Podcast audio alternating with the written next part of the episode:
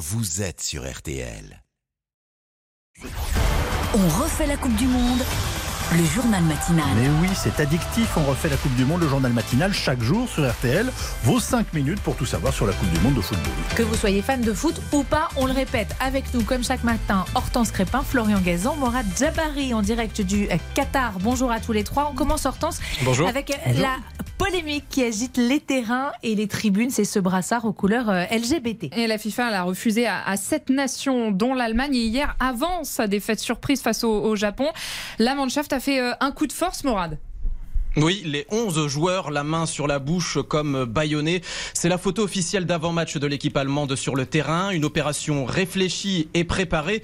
En soutien en tribune, Nancy Pfizer, la ministre de l'Intérieur, enfile le brassard arc-en-ciel, tant redouté, tant décrié, One Love, et s'assoit juste à côté de l'homme qui a interdit ce bout de tissu devenu symbolique, Gianni Infantino, le boss de la FIFA. La décision de la FIFA d'interdire le port du brassard en signe d'ouverture et de diversité est une grave erreur qui déchire le cœur des fans impassible mais surtout impuissant. Gianni Infantino fait semblant de ne rien voir. Olivier Béroff est le directeur technique de l'équipe allemande. Le comportement de la FIFA est frustrant et cette escalade conduit aussi au fait qu'il ne s'agit plus maintenant de sport. Il y a une grande colère, il y a une forte sensation de censure et vous pouvez nous enlever le brassard mais les valeurs que nous défendons, nous les aurons et nous continuerons à les exprimer.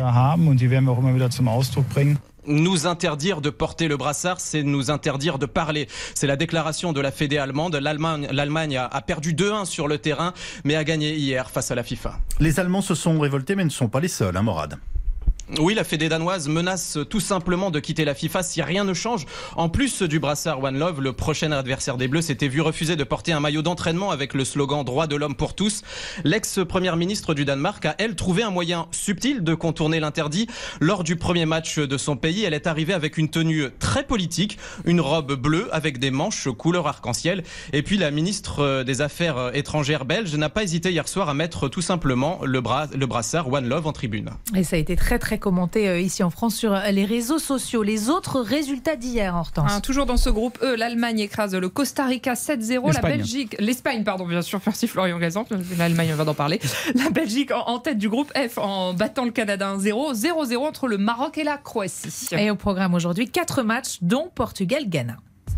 Ah ouais? Et les pourquoi du foot?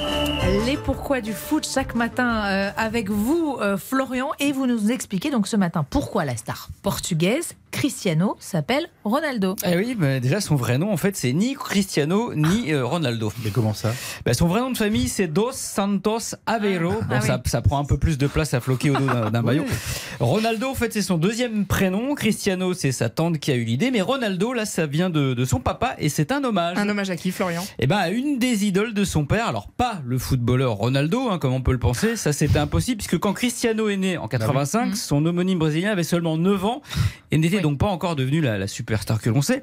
Non, en fait, Ronaldo, c'est parce que le papa de Cristiano adorait les westerns américains. Alors, Ronaldo, western, on voit pas très bien le lien. Eh ben, vous allez le voir. L'acteur favori du papa de Cristiano, c'était Ronald Reagan. Ah. Ronald, Ronaldo, et comme en plus ce dernier venait de prêter serment pour son deuxième mandat en tant que président des États-Unis, il y vit un heureux présage pour le fiston, qui finalement lui aussi devant le but, comme le cowboy qui adorait son papa, est devenu une sacrée gâchette. Ah ben voilà, de quoi briller euh, au dîner, on pourrait dire, euh, ou, euh, ou à la machine à café toute la journée. Sacrée histoire. Non mais c'est vrai. Oui, oui c'est vrai. Bah, attendez, c'est fou quand même. Merci beaucoup Florian. C'est sacrée gâchette qui me restait dans l'oreille.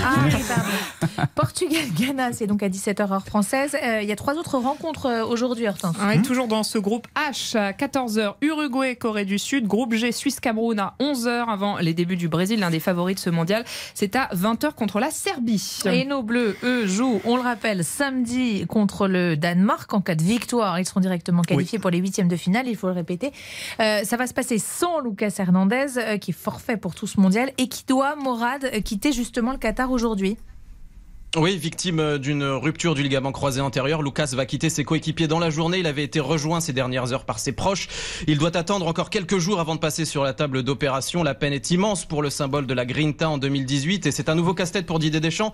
L'équipe de France va continuer la compétition avec un seul arrière-gauche de métier, Théo Hernandez, très bon lors de son entrée en jeu face à l'Australie, mais beaucoup plus offensif que son grand frère euh, Lucas. Théo flamboyant avec le Milan AC, mais qui a moins d'expérience internationale et de vécu avec les, les Bleus Bleus. Hier, les Bleus ont gagné 4-0 lors d'un petit match face à un club local de première division qatari. Raphaël Varane a joué et ça s'est bien passé. C'est de la bonne nouvelle euh, du jour. Aujourd'hui, euh, Matteo Gendouzi et Marcus Thuram seront présents en conférence de presse et l'entraînement sera public. Ah, c'est bien ça. On va avoir euh, plein d'infos. Merci beaucoup, Morad. merci à vous, Hortense et Florian. Et à demain, même heure. À demain. À demain. Vos 5 minutes pour ne rien manquer du mondial. On refait la Coupe du Monde aujourd'hui.